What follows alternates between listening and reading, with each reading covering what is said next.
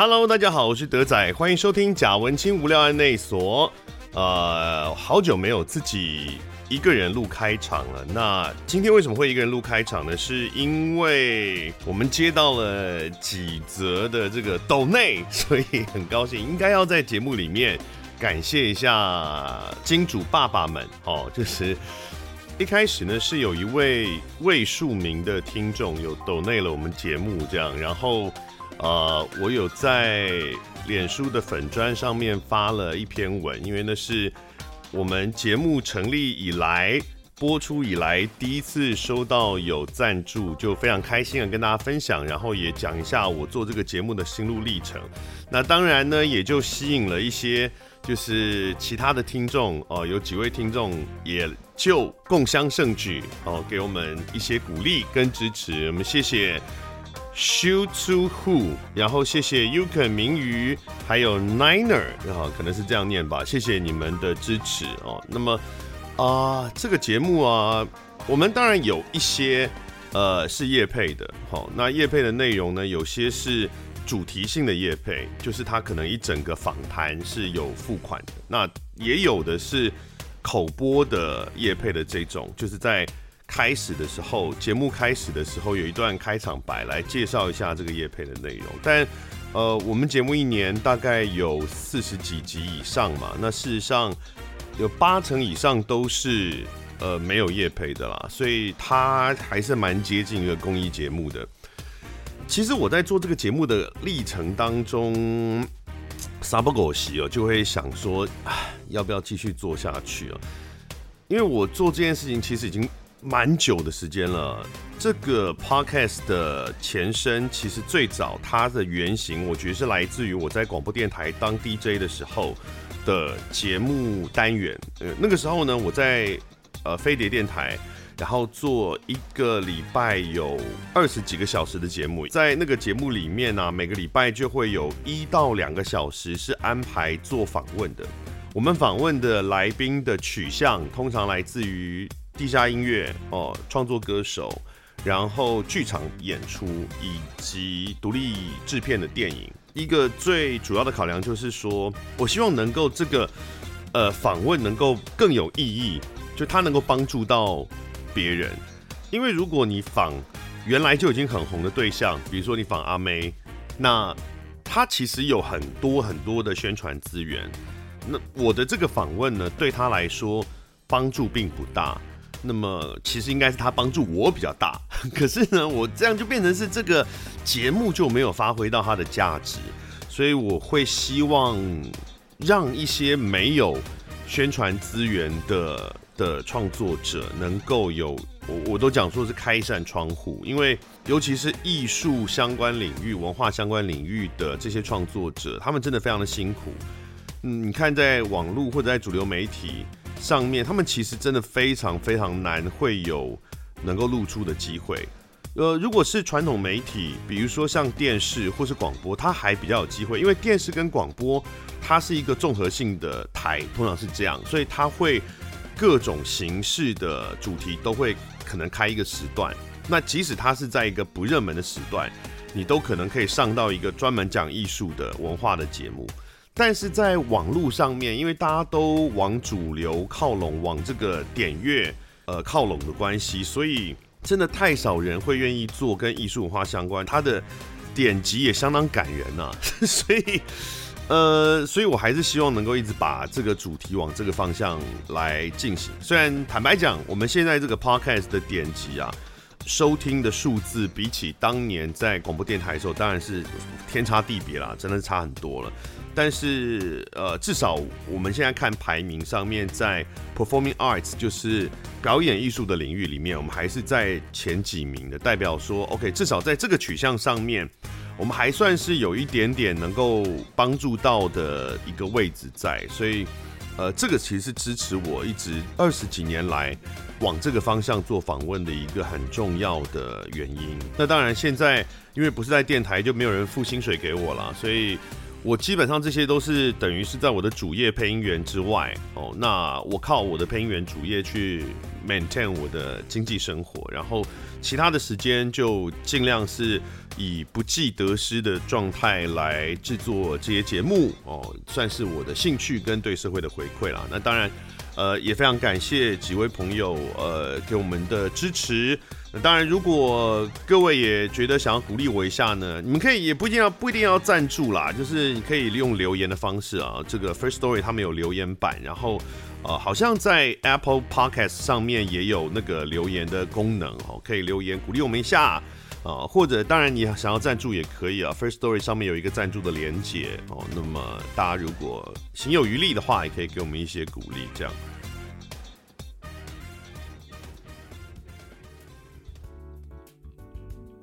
啊，在今天的节目里面呢，我们要介绍一部四把椅子剧团的戏。他们之前来过我们节目是《好事清单》这出戏，他们现在推出了一个新的作品，叫做 叫做呼吸。呃，其实它的英文原名叫肺，对不对？对对对，但他们很有质感的把它中文翻译成了呼吸。然后呢，我们今天有三位这个戏的主创来到现场。啊，我们先介绍上次也来过的导演许哲斌，你好，Hello，大家好，各位听众朋友，大家好。是的，四把椅子剧团艺术总监，英国皇家中央演讲戏剧学院剧场创作硕士，PAR 表演艺术杂志二零二一戏剧类年度人物啊。哦，对吧？上次来的时候有介绍过一些篇幅了，所以今天就不赘述。没问题。哦，四把椅子的头头，哦，大头目这样子。好，另外呢，我们今天来到现场有两位是。金奖影帝影后，哇！让我们蓬荜生辉的两位，呃，分别为各位介绍的是孙可芳，嗨，大家好，我是小豆，是以及另外一位金奖人士刘冠廷，哎，大家好，哇，真的，现在这里好亮哦，我的妈，看不到，看不到，好棒，好棒，赶快来跟大家介绍一下。其实应该近年有看电影的，应该就不用什么介绍，看电影电视大家都知道。我们先从刘冠廷开始。十，哎，刘冠廷是一九八八年十一月十一号生，太细了吗？太细了，太细了，太细了。哦，高中时因为对未来没有什么志向，所以填了戏剧系。没错。哎，孙可芳觉得很惊讶，这是维基上面写的哦。对对对对，应该是吧？我怎么知道？维基都是维基，到底都是谁在写啊？对啊，维基是谁在写？我很好奇。大部分是可能粉丝吧。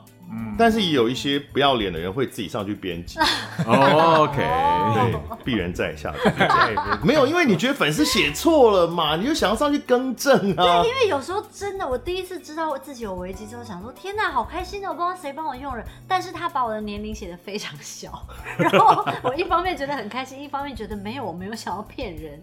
然后他好像一开始他是贴心吧，二十二吧。然后我就说怎么会这样子？我就我就说我不想要骗人，然后请那时候经就是直剧场的经纪人帮我去改，好，改回正确年龄之后没多久，我们就被检举说我们乱改他们资料，然后就把我改成二十五岁。对，而且好像有规定，我有看过有一些国外的戏剧里有演到，就是本人还不能改。对呀、啊，他还一定他就是怕本人会乱改，就是写好的。啊、但维基不认识我，所以我都是自己改。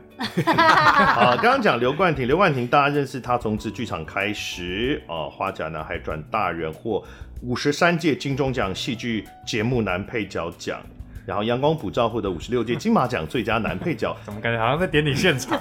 没有这个声音不算嘛？应该第五十六届金马奖最佳男配角奖。有啦，金马奖应该我因为这几届都是我嘛，我应该是有念到。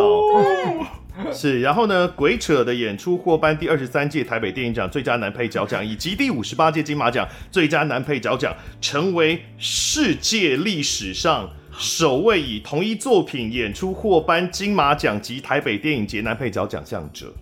是哦，谢谢。地球的历史上第一位。哇塞！天哪！哇！好，谢谢大家帮我这样子精心的编辑。哦，好了，当然剧场演出冠廷的话是比较比这比较早，对不对？剧场，你说我自己本人对不对？啊，不然呢？对对对对对对，就是因为刚 刚毕业的时候也没有什么就是影视的机会嘛，嗯，嗯，那时候就是以剧场的演出比较为主。早期跟洞见体合作做过《站比比》，然后离家不远。对，好，然后一六年的时候跟四把椅子就合作了一个胡说八道的刺杀团团圆圆之通往权力之路。没错，鄙人在下有看，很有资格讲这句话啊，很好笑，非常非常好笑，非常好笑。有看，是是是，我都是我是以粉丝的心态去看的，正在有写一篇，我记得。还不是为了你们的午间。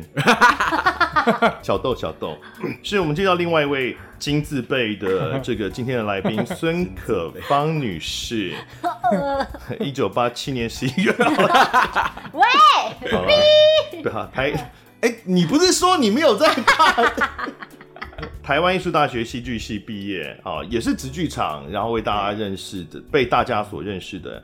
天黑请闭眼获得第五十二届金钟奖戏剧节目女配角奖，对，然后还有五味八珍的岁月有入围戏剧节目女主角，二零二零年也以那西吉雷郎入围第五十六届金钟奖戏剧节目女主角奖，所以两位都是金字辈的来宾，不敢，不敢不敢不敢不敢，对，你比较多次 啊，最多次，最多次的是你啊，我又不是入围跟得奖，我是去赚钱的，好不好？你入围得奖重要哎，我是去探家哎，你哎。又有入围又有得奖哎，都没有哎讲到真的哎我目前是六十九届，就做过六十九个颁奖典礼。其实我也确实有在想，做满一百个的时候，我一定要退休。如果有这一天的话，对，我要自己办一个，就是对啊金盆洗手。你密不可分的。那你知道我有偷偷想要篡位吗？台北电影节有找我去当，然后我就说我现在是女版德仔吗？我何德何能啊？可以去啊，为什么不去？有啊，我有去帮他们配。哦，就是因为台北电影节不是每一届都都有，只有中间零散的有录过几次而已就录了一次，觉得天哪，真的蛮难的耶。啊。哎呀，没有没有，不要这么说，不要这么说。厉害还好啦，我们再怎么样也没有那个地球历史上的那个 那个厉害。那录这种东西就是会开始想要引导这一集变成一个，对对对对对。变成你们是来宾。哦真的吗？你要主持吗？好的我们现在把主持工作交给刘冠廷先生跳一下。啊是的我们今天呢的主题是这个如何在典礼上讲当司仪哦真的你没有想要宣传呼吸哦。我想认真听的。好了我们今天来是因为呃不是是你们今天来是因为四把椅子剧团呢即将演出《呼吸》这一出戏，它的演出的日期是三月四号到三月十九号，在台北表演艺术中心蓝盒子演出。哦。那我们这个戏啊，其实如果听众朋友记得上一次。呃，四把椅子剧团来介绍那个好事清单，嗯哦，那就会有一点连结，因为啊、呃，他们剧作家是同一个人嘛，是的，嗯没错，他又写了这一部《废》，哦，他的英文就是对，对好的，这这这这这到底是一个一个一个什么作品？这是一个只有一对情侣的角色在场上，然后他们是从哎，到底要不要生一个小孩开始讨论起。然后在整个故事的过程中，经历了这两个人的各种关系上面的变化，包括要不要生小孩，小孩。以及在场上生小孩，你在场上生小孩，没有在场上生小孩，好好看哦，好想看，汇款到。艺术艺术嘛，对，情节上其实很呃，如果是描述情节上其实很简单，就是一个呃一对情侣的。一生这样，但他蛮有趣的事情是，这个故事里面两个角色都算是高知识分子，所以他们在讨论要不要生小孩的切入点是，哎、欸，他们对于这个世界全球暖化环境的问题在思考，说这个地球这么糟糕，那我们生小孩下来是正确的吗？那什么样的人才有资格在这么糟糕的地球上面生小孩？是从这个讨论开始，感觉是一部好左交的剧本，是不是听起来很硬？哦，好左交哦，感觉很背刺的剧本，对，有有一点左交。他这个呃，其实讲剧情，确实刚刚导演也有提到，就讲剧情来讲，好像是没有说太特别的什么在哪里科幻或者是悬疑或者是这样的剧情，但是这个剧本的形式真的超级特别的，对，因为我有看剧本，是。哦。我就讲一下这个剧本，它一开始的时候，它就有剧作家写在所有的对白之前，他有给导演很多很多的限制。没错，哦，比如说他呃规定不可以使用布景，对，不可以使用道具，对，哦，也不准演员用无实物表演，没错。嗯。好，然后呢，呃，他还要求这个，比如说灯光转换啦、音乐啦，不可以去涉及指定或是隐喻，这是属于哪一个时代？对，哦，然后呢，角色好像也规定不能有名字，是不是？对对对，对。对，因为他剧本上就是 M 跟 W，对，对。那 M 就是男生，W 是女生嘛，对。这样子。其实光是连呃 M 跟 W 剧作家后来自己在某一个采访里面有讲过，他都有一点后悔给出 M 跟 W 哦，因为他都觉得这个对有道理。对对对，而且因为这剧本二零一一年才首演的，所以确实以这个年代来说，他可以拿掉的。对对对对，那他是一个对导演有这么多这么多限制的一个戏。嗯，那作为一个导演，为什么你想要选这个戏来做？我第一次看到这个剧本，看到这个戏，就是就是十就二零一一年一二年的时候，我在英国念书的时候看到。嗯，那那时候当然就是觉得这个剧本很棒，嗯很喜欢。但因为当时有看过了一个演出了，演这个剧本，觉得做的太好了，所以我就想说，应该就轮不到我做了吧？我就先把这个剧本收起来，这样。然后是在前几年，呃，疫情的时候，我们先做了好事清单，然后想到了这个剧本，又想到了身边这两位演员，很久没有跟他们合体了。对啊，两 两位这个金字招牌，是不是有一段时间没有做剧场的演出啊？小豆一直有吗？小豆这几年，对啊，我记得《维尼亚运情歌》，对对对对，我前呃好像去年还是什么时候才有在演过，对不对？然后冠廷就是上次就团团圆圆了，哦，对啊，就是创了纪录之后就没有再回到剧嗯，对，哎 所以就想要他们两个把他们拉回来。啊，对，但我觉得还有一个蛮，也不能说关键啦，就是确实是有在影响，就是我这几年身边的人开始出现小孩了。哦然后因为我自己是一个我很小就立志 立志立志不要生小孩的人，想当一辈子的小孩，也不是哎、哎、确实有人是这样的性格啊。我没有想要当一辈子小孩，但我觉得我自己并不适合生小孩。哦，然后可是这几年身边人开始生小孩之后，我没有被我没有被影响，但我就会很好奇，为什么大家会想要生小孩？我没有讲 你在想什么？之类的，对，所以天哪，所以又看到这个剧本的时候，就想到这件事情，好像哎、欸、有点缘分，这样把各个各个缘分牵起来，那就来做做看吧你。会不会觉得这个剧作家很不信任导演？我觉得他很贼，因为他做了太多，呃，不要不要说太，不见得是太多，但是他做了很多哦，对于戏未来会怎么呈现的限制嘛。那对于剧作家来讲，他就是他其实可以充分的想象，嗯，呃，即使这个戏其实也被呃在什么德德国啊对世界各地非常多国家即使是不同语言演，但是其实作为剧作家，他都可以想到大概演出来的那个样貌是什么。嗯导演难以上下其手。但其实我觉得他虽然看起来好像限制很多，可是我觉得就在这么多限制或条件的状况下，好像每一个导演在这个剧本才能找到他要怎么下手。哦，等一下，我特别我想起来，我一定要，啊我原来就想说，我一定要问一件事情，就是舞台设计到底在做什么？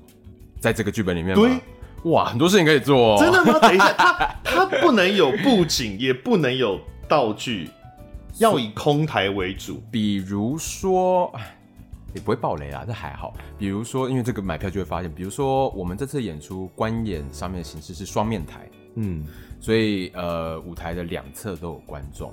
那我们的概念当然是空台，可是所谓的概念上的空台不会是真的都没有东西。嗯所以比如说我们还是在舞台的表演范围，我们是有个高是有个高度的。嗯，两个演员是在稍微有点高度的平台上面的演出，这样。那没有布景，可是会有一些让演员可以坐或倚靠的支点，对。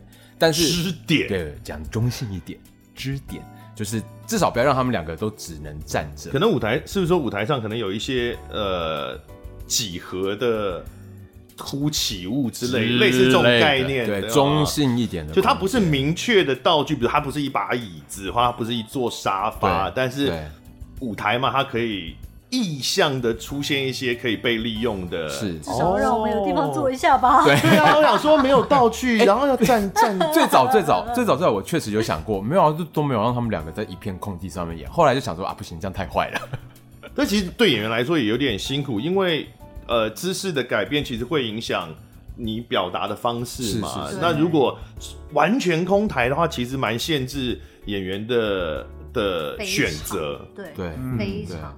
非常再加上，加上这个剧本就是剧作家说，他不希望观众那么简单或直接的 get 到他们现在在哪个空间，嗯嗯，所以这个空间在哪就会依靠演员的身体姿态的改变去暗示说，哦，他们现在可能是身体比较 chill，所以可能比较在 cozy，比较在舒服一点的空间啊，可能是家里之类的。哦、我觉得这个剧本就有一点在跟呃，除了跟导演斗智，也在跟观众斗智，这样其实蛮有趣的。没有啊，这是在整死我啊！对了，对不起，对演员这样真的很辛苦。对，我觉得我的想法太狭隘了。就是刚刚导演讲到一个最很基本啊，没有错。舞台虽然要空台，但是空台。也有很多种，可能是单面台、两面台，可能四面台，对啊，可能是圆形的，可能是一条 hallway 的那一种，对对对，或者像走道，班亚明的那个以前那个谁做的哦，忘记那个林奕华，呃，林奕华做，他就是一个像服装秀的那种走道的嘛，就是还是有很多表现方式。哦，所以舞台设计拿钱还是 OK 的，他拿蛮多，没有啦，开玩笑的啦，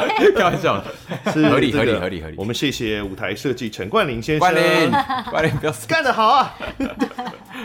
哦，确实这个剧本的限制很多，而且对于演员的限制也很多。因为我看这个剧本，我的感觉是，他甚至都已经介入了演员说话的节奏。哎，没错，他把什么时候要停顿，对，什么时候要打断别人的话，而且他是直接写在那个台词，用符号把它截断，就是 你讲到这个字。对方一定要把你打断，而且你可能还要继续讲完到哪一个字，他是这么，嗯，为什？你们以前有碰过？我不知道这是常态吗？有碰过这样的剧本吗？没有，没有，没有，这是一个全新的旅程。对啊，因为一般我们可能发展的时候，演员发展的时候会有一些。自由嘛，可能比如说被打断之后，后面要可能还要讲一些，就是自己在 murmur。对，那你大概可以决定一下那个感觉，你决定要讲到哪里，或者你什么时候要打断。但没有哎、欸，他全部把你们锁死。对，真的真的背词背到陷入地狱里面。对啊，不仅是背那个词本身，还要背节奏。对对，跟 rap 一样。因为我们最近在排，就发现。一旦这个节奏中断，比方说我讲错字，或他讲错字，我们后面就会毁灭。字哦，真的是一个字哦，不是句子哦，是字，单位这么小。对，只要 ending 这样说，嗯，好。后面就会变成一片空白，因为节奏断裂，就好像 rap 忘词一样嘛，你就卡住了。对，就是没有东西可以救下去了。对，一般如果呃，比方说正常就是常见的这个舞台剧的形式，那台上有讲错，你可能可以怎么样圆回来，或者是，但是因为他已经把节奏定好了，所以你们都不能不能有这样的选择。对，就体感上也要用身体来帮忙记。比方说，好，我现在讲讲讲讲到这边，哦，突然不想讲了。那他突然会打断，但如果他这边没有打断我，那我后面要怎么办呢？对，就自己打断自己。他就用奇怪眼神看着我，然后一直垫很奇怪的词。然后这时候我就说啊，轮到我了，那我要讲什么？我现在要说什么？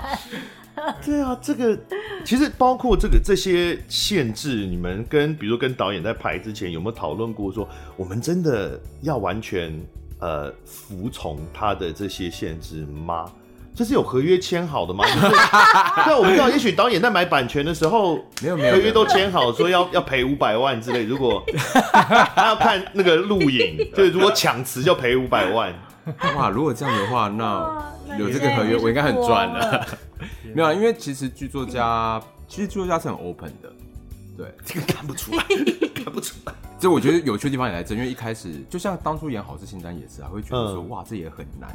但因为剧作家我也跟他算认识，所以有跟他沟通了一。哦，也不是沟通，问他，他其实非常乐意，就是每一个不一样的剧组怎么样去调整台词这些。对，所以像这次虽然说那个剧本就是刚刚德仔提到那些 slash，就是怎么样让大家让他们两个人卡词啊、插话那些。嗯我们一开始背背本或者说在读剧的时候，就照着这个方式去念嘛，可是就会发现说中文跟英文不太一样。对，嗯，对。哦，中文比如说语助，我们有这些语助词的习惯，但英文没有，所以它每个单字代表意思很清楚。所以我们当然希望尽量在剧本里面，它告诉我们哪边是要被打断，哪边是 overlap，重复一起讲这些。大致上去保留，可是我们就不会掐这么死，说一定要在哪一句去切，哪一句会怎么样？因为重点好像还是在于听的人、看的人、观众有没有。理解现在这当下这两个人讲的话是什么，是什么，或他们的情境是什么？我们是以这个为基础的。哇，用语言的不同来跟剧作家解释，我们没有办法照这样的 这个节奏，真的是很好的一个理由。没有，我们现在是很乖的在背这个节奏。他应该也不敢说哦，我不管这样子。我想他应该就是因为剧本都有很多个国家都在演，所以他理解啦。我觉得确实拼音文字跟中文有一个差异是，如果拼音文字，它如果一个字比较长，四个、五个音节，嗯、你很可能讲，因为有前面语义的关系，你听前面的那个句子，你带最后一个字，如果出来两个音节，你可能就猜到是它到底是哪一个字了。是，可是中文的那个字跟意义锁得很死，所以。它有可能，如果最后五个字，最后三个字可能是一个名词，嗯、所以那三个字有任何一个字没有讲出来，就听不懂。对，你可能就不知道它最后到底要讲什么，嗯、是有不同。哇，真的，是是是，所以这个对剧作家来说，哎，他不懂中文啊，他不会来看啦，没有啦，所以真的会有决定说，那就现在就不需要照他这个剧本里面的这些，其实还是几乎是照，还是照，是，嗯，我还是很乖巧的。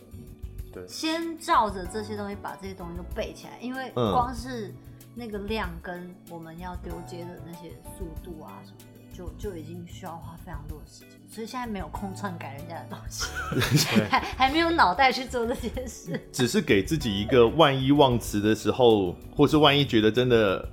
无法的时候的一个心理上的安全垫，这样子。但我觉得比较难的反而是这个，因为像我的角色有很多那种很跳跃式的思考，嗯、然后我会一直重复的讲话。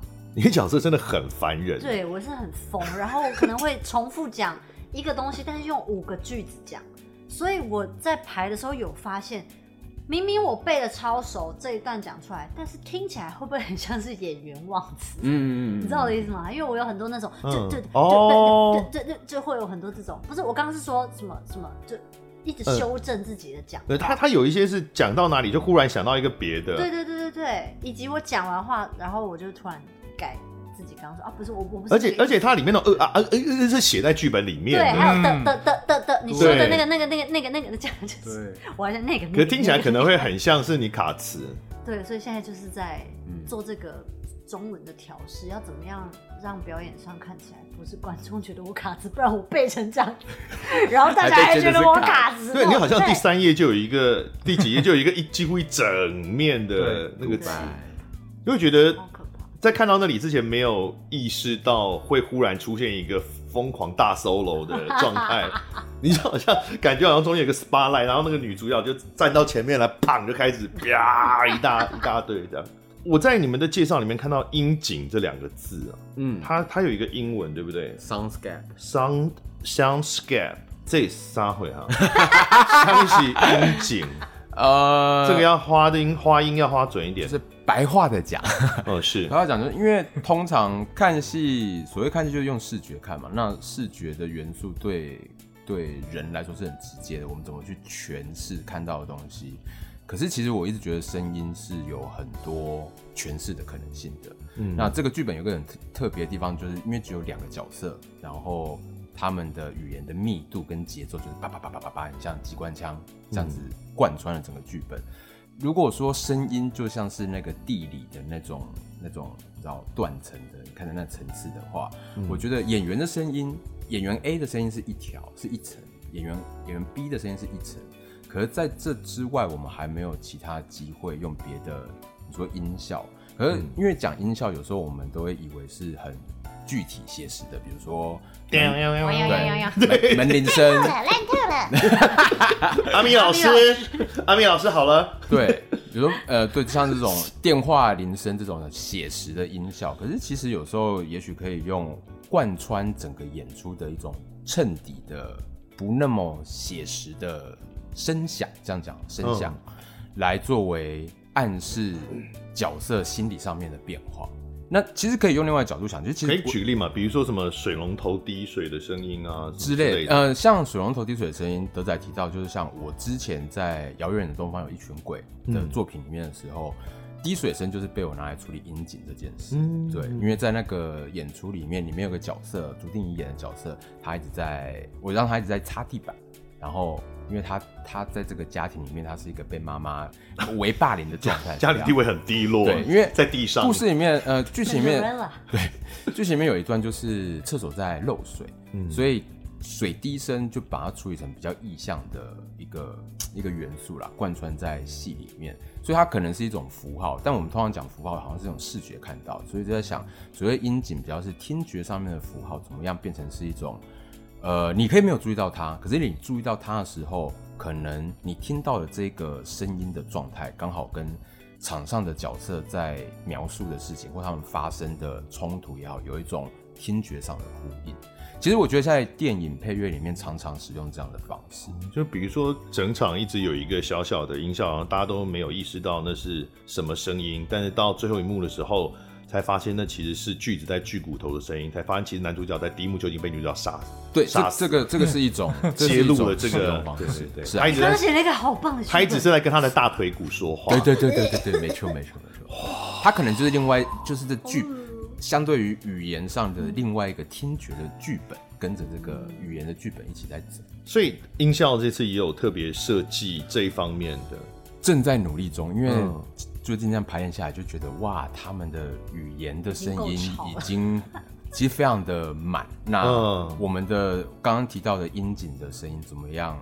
微微的衬在这个下面。对啊，因为如果音效的声音强度到了某种程度的话，可能呃人声就必须要有一些空白嘛。是是是，他就要让啊。可是剧本好像又不容许你们让，因为你们的介绍里面也有提到。特别提到要用快速密集的语速跟大量的台词去堆砌一个人生总是来不及思考就必须要被推着往前走的，嗯，这样的情绪，嗯，所以在比如说两位演员在台词的过程互互相丢接台词的过程当中，你们会刻意去加快那个语速吗？我不会，语速上不会啊，但可能反应上要是在节奏上。就让那个整个 flow 是顺的，可是语速上，我的角色好像会比较慢一点点。我的很快，嗯，所以我的有要得要加快，嗯，就变成我暖嘴唇啊、舔牙齿啊、暖身都要做很多，嗯，但是也也现在也面临一个就是跟声音有关的问题，比方说我语速很快的时候，可能会变得很高亢，嗯，但是那个诠释情绪的方式就变得比较单一。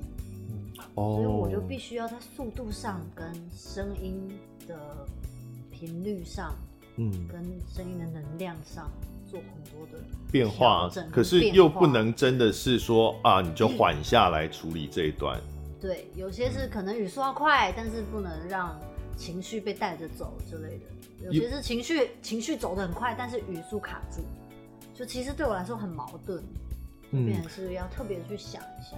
比如说，刚刚冠廷有提到那个接的时候，因为接话的时候，其实呃，我们可能原来会有一个预期的节奏的速度，嗯、但是呃，有的时候会刻意的去就是快半拍，对，去接，然后它会造成一点点对观众来说意想不到的一个你你带着观众的反应走的一个效果。嗯，那在这个比如说以美剧来说，它有些戏就很明显，它刻意不让你。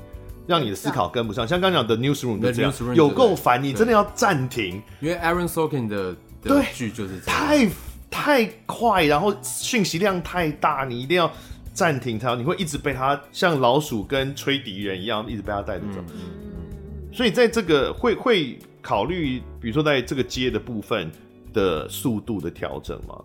其实我觉得现在在排练上都还是以。他们怎么样，对演员来说的，嗯。呃，对演员来说的负担不是最大的为基础来看，因为我觉得对观众来说还是要先理解他们讲的话，两个角色讲的话是不是被听懂的，嗯。再来去看看怎么样，呃，去吻合原本这个我们在读剧本的时候感受到的那种好像极快速的机关枪的那种感觉，嗯，但男生其实没有太机关枪嘛，都女生在机关枪，对呀、男生好像被逼到后半场的时候，有一点有有些必须要站出来为自己讲点什么时候才有大段的，对，到激动处才有。对啊，男生比较多在接球，嗯比较多。不得不接球。我是一直在生球，做各种大小的球砸他。对，我要努力的接住每一颗，并且适当的丢回去。所以这个男生跟那个《醒杯》里面的男生不太一样不一样。不像那个那个，因为那个男生也是相对憨的，他比也不是那么主动性的一个。嗯，但这个会因为身边有一个高知识分子，所以他会更被他的他所吸收的东西会有一些滋润到我，嗯然后在跟他讲话上，他会尽量想要用他也听得懂的方式在跟他做沟通，但也许那个沟通方式不是他擅擅长的，嗯。我的理解是这样。嗯，因为提到醒杯，就是醒杯也是你们两位，也是刘冠廷跟盛可芳两位里面是夫妻的关系，然后你们两位现实生活中是伴侣的关系。嗯，哦，那这一次的呼吸里面，你们是伴侣。伴伴侣，伴侣到、情侣，不知道，我们就不不暴雷嘛，不知道后面怎么这个怎么发展，但一开始的时候是伴侣的关系。对，因为我今天看起来感觉冠廷也是比较呃比较慢一点的，不会啊，可能那个电量啊，电量不足，不会啊，我也可以快啊，只是我觉得是一个不能说刻板印象，但是他就通常只要不熟的人第一次遇到我们，都会觉得我们好像是，比如说醒杯里面好像我们哦就是私底下是就是这样。但事实上不是。事实上，刘冠廷一回到家的时候就摔东西啊！我今天看到这个，尖酸刻薄、幼稚无知，一直一直吵，也太冲突了吧？那我可能暂时不会跟他在一起。就跟那个相声一样嘛，就一出门呃，又傻笑。你看，那就要问的就是说，因为我也我也没有这样的经验，就是因为我们常常说演戏的时候，呃，常常会拿自己生命中的某些类似的时刻或类似的情绪的段落来当做诠释角色的时候的参考。嗯，在排戏的过程中，会有呃什么？比如说你一直想到说日你们真实的相处，那可能它会不会影响你们对于这个戏里面的这个这一两个人的诠释，不见得那么完全应该要贴合你们的真实相处之类的这些问题？我我反而觉得，可能这几年影像表演比较多，那会有一个也不能说坏习惯，就是但会有一个状态，会觉得可能大家也是潜规则，也是默认觉得这个演员越贴近这个角色越好。哦，我觉得好像大家会有这种感觉，就是如果你演一个忧郁的角色，那你如果平常就看起来就开始很忧郁，那大家就会觉得、嗯哇，你好敬业哦，你好你好入戏哦，这样。但是回到剧场的时候，又会突然觉得，应该说有一点被提醒。像我们一开始排练的时候，我们可能会很想把自己整个砸进去，然后嗯。就去表演课的时候就怎么样就怎么样，但却在这个时候被导演跟表演老师适时的拉回来说：“哎、你们现在就是演员，嗯，你们要先回到演员的身份，嗯。然后用演员的方式来面对这个表演者的身体，这样，而不是就是把你的日常放进去。”我才突然觉得啊，对啊，对啊，我怎么突然忘记这个剧场表演的魅力？就就是可能我也有一点点被这个什么？为什么影像的时候不行？不行？呃，不不，应该说为什么影像的时候砸进去都没有关系？其实没有没关系啊。因为我因为我我知道剧场，我说观众们可能会觉得说，嗯、哦，所谓的表演就是要把自己完全化为那个角色，对对对哦。对对。但是其实真的在剧场里演出，至少我的经验是这样啦，其实不应该完全化为那个角色，因为其实你完全化为那个角色，你就不是在舞台上的演员了，因为你毕竟并不真的是呈现百分百的现实嘛，嗯所以对。对，所以你一定要 hold 住一些是让你可以控制的，对，这样，而且也。比较不伤身，不然演员真的太辛苦，没错，很伤身。没错，嗯没错。我觉得就是这个，因为但是因为你的观念很正确啊，因为我觉得我们多少还是会有一点点潜意识，有点被这个观念制约，嗯、然后生怕别人觉得说，哦，你们对你们演剧场好像就很不投入，好像就很靠技巧，所以我我们内心就会，我不知道，我内心会有一点点这种担忧，会觉得。好像这样是不是不够投入？因为我影像我没有什么影像的经验，影像真的就不用考虑这一块吗？应该说，我觉得是那个观看吧。我记得之前好像听陈湘琪老师还是谁的表演课也有分享过，他说，比方说我们在演剧场的时候，我们是就像你刚刚说的，其实你得你的那个专注力不是说你没有一百分之百分之百的专注，而是你的专注力必须有一部分是放在一个观看自己的状态，嗯，在这个舞台上。比方说，我如果真的在台上发疯，我可能会摔下台，或者我可能会就是会打到隔壁的演员，对，我可能会真的把对手打伤，就这类，你不可能真的就是百分之一百进入一个神经病的状态里面，或者哭一哭，然后呃配乐已经下巡回两遍，你还不下台，然后还不下台这类的，所以就是因为那个观看可能大概好。随便说三成好了，嗯，然后可能演演电视剧的话，会需要抽个大概一两成就好，嗯，因为你在现场，说实话，演员是被保护的，就是我们是在一个安全的空间，那我们现在就是拍这个段落，拍这一场戏，或是拍这一几句台词，嗯，那演完他就卡，那可能再可以再再来一次，可以再怎么样，然后在演电影的时候，可能这个观看又会稍微再抽离一点点。其实我也不确定，但我只是说。那么这样讲的话是说，如果是演剧场的话，不用以情侣关系来讲，嗯、演剧场的话，因为不用不用那么的投百分百投入，所以比较不会产生现实跟呃这个戏剧互串的状况。这就是我担心的，就是我的意思不是不能百分之百投入，哦、因为对我来说都很投入。天哪，嗯、我不知道我在说什么，我好像剧本里的角色。我我来我来试着解释一下，试着解释一下。我也很投入。嗯，好好好，应该说啊，怎么办？像是个大师。应该说，应该说，譬如说你演 救命啊，影像，嗯，等电视或电影，你是在一个相对写实的环境里面表演，嗯，那那个东西会让你误以为，哦，我的生活会变成这样。嗯，但是我觉得在在剧场工作的一个好处是，因为我们就在排练场，就是空的，嗯、很多东西要靠自己的想象，嗯、所以在那个工作上面的切换上，你可以知道哦，我现在进到排练场，我要开始工作了。嗯，好，我今天排练完，我要回家了。嗯，我觉得可以比较，相较于我在拍影视的时候，我可以分清楚，嗯，我在做什么。对对对对对对对。再加上影像上，透过摄影机，其实导演都已经决定他要。给观众看什么？嗯，没错。所以我在表演的时候，我不用刻意去做什么事情。嗯，可是，在剧场里面不是，观众就是这样看你，你必须要跟观众一同完成这个表演。嗯，所以有时候你必须在可能身体上或者是声音的投射上，你要有一些改变。那、嗯、我觉得是这些原因加总起来，会让我们觉得你在影像的时候，你好像、哦、我无时无刻都要在这个角色里。因为我被捕捉的什么哪一刻会怎么样？可是，在剧场的时候，好像可以透过排练，然后去建立你所要呈现的东西，是吗？是这样讲吗？我我觉得刚刚讲的有讲讲到一个呃例子，就是在舞台上面，如果我做了一个表，应该说呃，在现实啊、呃，不是现实。再一次，呃，好像我们的剧本哦。在影视拍摄的过程中，如果演员做了一个表情，观众会不会看到是摄影师的责任？应该说他是可以被选择导演在最后剪辑，或者是对对对，就是如果我们希望观众看到这个表情的话，是摄影师跟导演决定要不要给给观众看到嘛？但是在剧场，你演员在台上的时候。很多时候，你做一个表情是演员自己要顾及，观众看得到看不到，你会多一个这个分神。对对对对，不大一样。对，对，对，我的意思就是这个。对，就是说他开那个要开开多。我我自己的感觉是，因为刚刚哇，刚刚我觉得好值得聊的话题。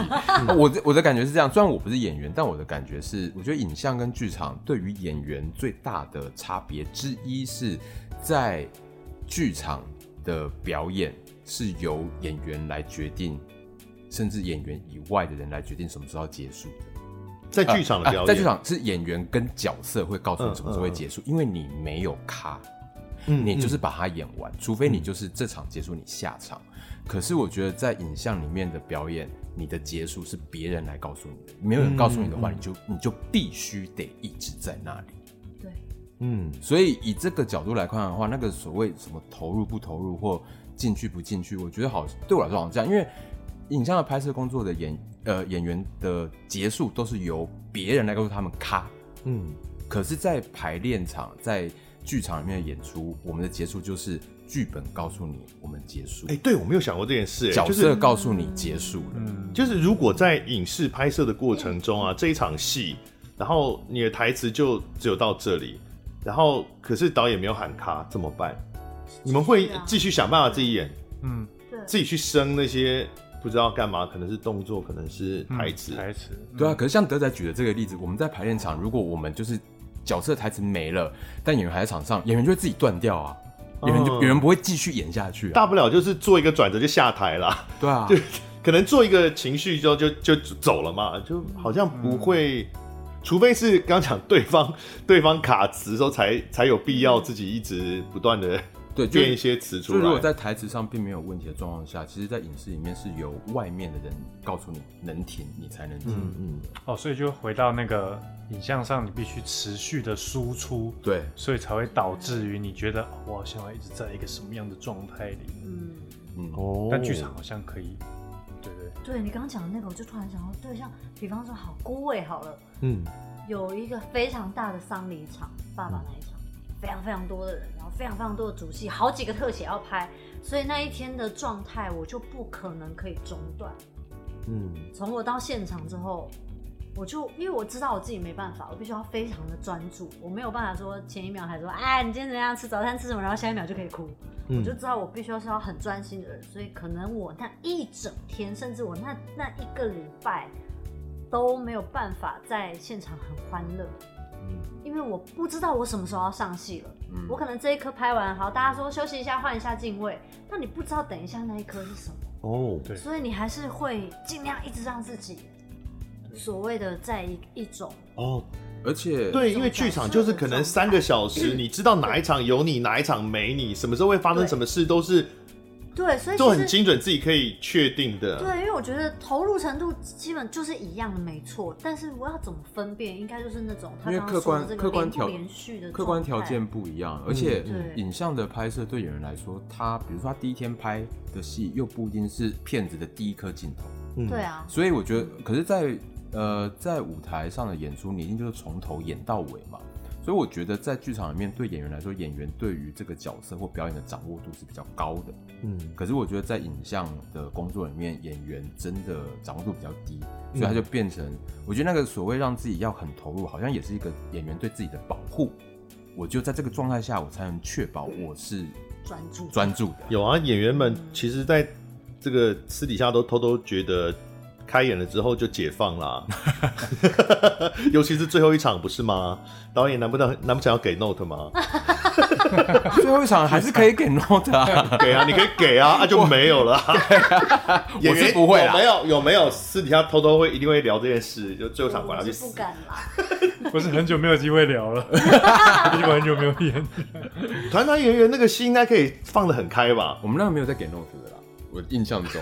真的吗？大笑场了，还有。哎、欸，可是你们你们戏里面的关系多少会延伸到现实世界的关系，多多少少被这个剧本影响到你的思考，然后你的讲话的方式，讲话变得很文绉绉。对，像我最近就觉得我讲话很标准。对，或者是我们在争执的时候会有一点点带入很多 角色的思考的逻辑。对，我跟你讲，我跟你讲，这个戏结束之后，你们如果私底下有吵架的话，一定会有台词跳出来。我们这对，只是我们现在就是对。然后吵完之后，我们就偷偷说：“你刚刚是不是有偷偷？”你刚对你刚对，哎，我是在那个过程，我在想说你在。试一下在练习呀，在练习。对，跟跟跟听众朋友解释一下，就是演员们，因为演员们会在短时间内要背大量的词，然后呢，因为他们还有很多要对词的，所以可是如果日常生活，其实，在排练中也会这样。比如大家出去吃饭的时候，有聊到什么，只要是有关键字跟剧本里面，对对，有有贴到，其实不是要聊那个，但是就会很自然把词接下去。嗯，可能五分钟大家就是疯狂接词，然后都完全忘记本来要聊什么。我们现在从早到晚都在。做这件事，对，啊，有时候会天哪，可不可以不要？我我是真的想聊那件事，可以超载了这样。对，好，那你们觉得，因为这这部戏里面的呼吸，呃，里面的男女主角，那他们的关系不算是很顺遂。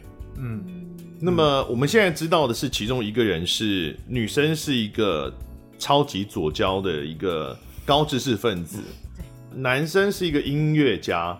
嗯，一个玩音乐的人，是一个哦，好玩音乐的音乐家，不太一样，不太一样，不太一样，不太一样。尝试成为音乐家的 一个玩音乐的人，但是他们在刚刚有提到，他们在很多基础对看世界的基础观念上面都是呃环保啊，嗯，浪浪很可爱啊，地球暖化很严重，对，要去什么、嗯、要算碳足迹啊，然后什么的，听起来是很合的一对啊，他们到底做错了什么事？对啊，我们到底做错了什么要被这样对待？就是焦虑啊，就是生活的焦虑啊。对啦，其实我觉得这整个剧本对，其实就是在探讨现代人会有的焦虑。嗯，因为我我真的没有在感情中有经历过那样的状态，其实会看剧本就会觉得这有什么好吵？你们到底在吵什么？但我觉得他们其实不是一直在吵哎、欸。嗯。哦，这个好像、嗯、这个我们之前有讲过，对，我们有讨论过。可能是因为翻译的关系，所以会让它看起来，就英文上很多文字很直接嘛，嗯，但是翻成中文，你这么直接讲的话，你就会觉得对方是不是要吵架？哦，因为我觉得就会落入那个吵架。对啊，就是亚洲人或台湾人讨论事情的方式，我觉得终究当然跟西方人不太一样，因为西方人就是一个比较理性的民族，哎、欸，相对来说，真的吗？对，相对来说。应该说，台湾人，台湾人常常，我觉得就像这个是留学国外的人讲的吗？欸、对，对，英国皇家中央演讲戏剧学院嘛，哈。我觉得应该是面对冲突的方式不一样。我觉得不然华人不会有那句以和为贵这样的成语。就是我觉得华人在面对冲突的时候，会选择用比较迂回，或是先把气氛状态缓下来的方式来面对。欧美人也会啊，七零年代的时候，你跟他吵架，人家只会拿大麻给你抽，然后说 love and peace。所以这个是一个两千年代的剧本。但我觉得，当然这个剧本剧作家是有刻意去强调这两个人他们是有一种普世性啦。所以那个讨论，它是一个讨论为基础，然后带出来这两人的关系发生了冲突，可能就是因为有冲突吧。因为没有冲突，我们会看不下去嘛。因为戏就是冲突，必须要有冲突。可这些冲突放在两个人的讨论的时候，就会很容易好像都在吵架。可是我觉得，就像我们常常会讲沟通、沟通、沟通，可是沟通有很多种方法。我觉得对我来说，就像这个戏一开始，他们两个人就是在说我们在沟通。没有没有，你没有在沟通，我有在沟通。可我觉得沟通好像也是这个剧本一个贯穿的主轴。他们都在沟通，可是沟通在不一样的阶段呈现出来的形式不一样。吵架是一种沟通，呃，讨论是一种沟通，不讲话其实也是一种沟通。嗯。我觉得它某个程度上也是呈现在一个亲密关系里面的沟通的各种面向。比如说他们中间有分手过嘛？嗯，那个分手其实我觉得都可以想象哦，都我都可以理解，现实世界确实会这样发生。但是我在看的时候就觉得，why？就是。呃为什么一定要这样呢？就我觉得这两个人明明就其实没有什么不合的地方啊。嗯，为什么？为什么？当然问的问题听起来好像很准。为什么一定要走成这样？其实啊，感情不就这样？他我觉得就是这种。对，但我觉得它里面有很多台词，其实都会暗示到这些情感。就是我觉得对很多人来说，因为这两个人这是相对的。当然，W 女生的这个角色，她又特别的焦虑，特别的敏感。嗯神经特别的容易被触发，你会觉得这是一个性别刻板印象？我觉得不会。你有碰过这样的男生吗？有，嗯嗯，所以我我是可以理解的。只是我觉得，的确在男性生理上跟女性生理上表达焦虑的方式好像有点不同。你碰到那个男生是直男吗？对。所以我觉得很神秘，oh, 就是很少见。但是我觉得他应该是还没，哎哎，还不认识自己。对，我就是在说你。谁谁 谁？没有没有没有。哇塞！就对啊，我就是觉得说好，好像我因为我在剧本里面在讨论这些焦虑的时候，我一开始也会觉得说，哎、欸，为什么女生的角色就一定要嗯是很焦虑的？嗯，就像就像我们有时候好可能就是不认识的朋友访问或是怎么样，就会觉得说，哎、欸，你们是不是平常就是这样？我就会觉得、嗯、天哪，就是刻板印象啊！因为对我来说，我会觉得为什么女生一定是，比方说爱生气的那个，吵架的那个，然后焦虑的那个这样。爱生气，我觉得想男生也很容易想象啊，因为。家暴不都男生吗？那他们一定是很爱生气啊。他说生气，我说的应该是那种，对对对对对，塞奶的生气。那那个不叫生气啊，那是撒娇啊。没有，我只是觉得有这种刻板印象嘛，就像就像好醒不会，其实多少大家看完也会多少有点觉得说，哦，对，女生好像就是叫你去做家事，你为什么不做？没有啊，我觉得醒不会里面的醒归里面的女主角还蛮完美的。对啊，因为我有很努力的。对啊，他又我很努力的帮他，就是跟编剧有。他也没出轨，他又顾家，然后一直努力的想要去打拼什么之类，然后男朋友都不了解他，一直在那边心理小剧场，爱爱嫉妒。哦，对，醒杯里面的男生比较像是那个嗯的那一个耶。啊，对，如果你要这样讲的话，是了。对啊，我们因为我们前面就会有就有一些这个讨论，就我会觉得说，哎，为什么大家都对？女性在爱情里的关系好像有既定的印象，嗯、觉得早出晚归，那大家想到就会是男生。男生，嗯。然后你为什么不回家？大家就觉得这是女生的台词。所以我一开始看到的时候，会有点啊，会不会有点性别刻板印象？但后来越看越觉得，天哪，他就是他在讲到这个生小孩的焦虑的时候，这两个人表达焦虑的方式，让我觉得完全被信被被说服。嗯。就是像你刚刚说到的，哎、欸。这这两个角色是不是可以对调？就是在生理上，这个女生要面对她生小孩所经历的一切，身体上跟心灵上的不舒服，这些东西是，嗯，嗯，嗯，就是我从来没有这么认真的去去看过的，去理解过。就是我们都知道有妈妈社团会抱怨会怎么样，但我们没有办法真正了解一个对于一个女生还没有生小孩之前，对于这件整件事的恐惧。嗯嗯，就是像我们看到那个生小孩的影片跟那个什么。子宫颈的尺，就是你的子宫要开到多大？嗯、我看到这个这么大，就比这麦克风的头还大，我就觉得太可怕。哎、欸，可是这样，你小孩的头也太大了一点吧？这太痛了。才刚出生哎、欸，他说这个啊，这个圆圆的，应该应该差不多是这个。我说不然这个真的太大。这是什么 剪开什么巨婴吧？太大了吧？巨人嘛，大概四千五百克吧。对，刘冠廷现在头可能都还没有这个八千七百克吧？对啊，这个太大了。这个这个是女生确实在这方面。对，以若以生养小孩来说，这就是一个先天的门槛，是男生不可能去经历的一件事情了。对对对对。那这样讲，男生对于生小孩都不会有恐惧吗？对啊，所以我才说我，我觉得在传统的社会里面才可能会有。传统的社会里面，如果生养小孩的话，男生就他他就是要赚钱赚钱，钱对，所以对他来说就会有必然会发生的负担出现。可现代社会的话，可能好像也。也不见得就是男生，因为现在女女生，因为我们都强调双薪嘛，那这样的话好像不见得一定是男生要怎么样都是他的责任，那女生不是很衰吗？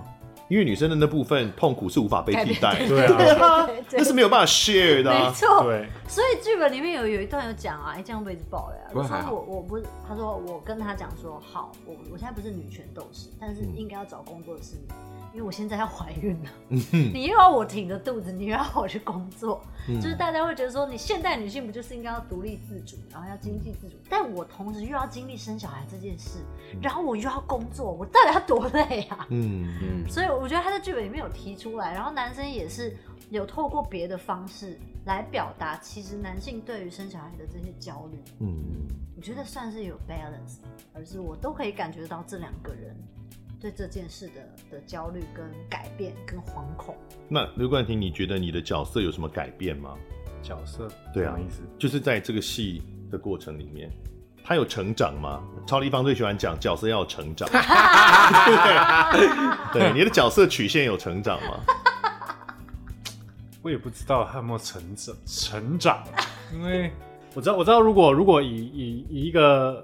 理想中的标准答案来说，我就说哦，我的角色当然有成长啊。嗯，但是我以一个洞洞悉这个角色内心的的方向来对来来思考的话，我觉得其实他知道，只是他要不要那样做。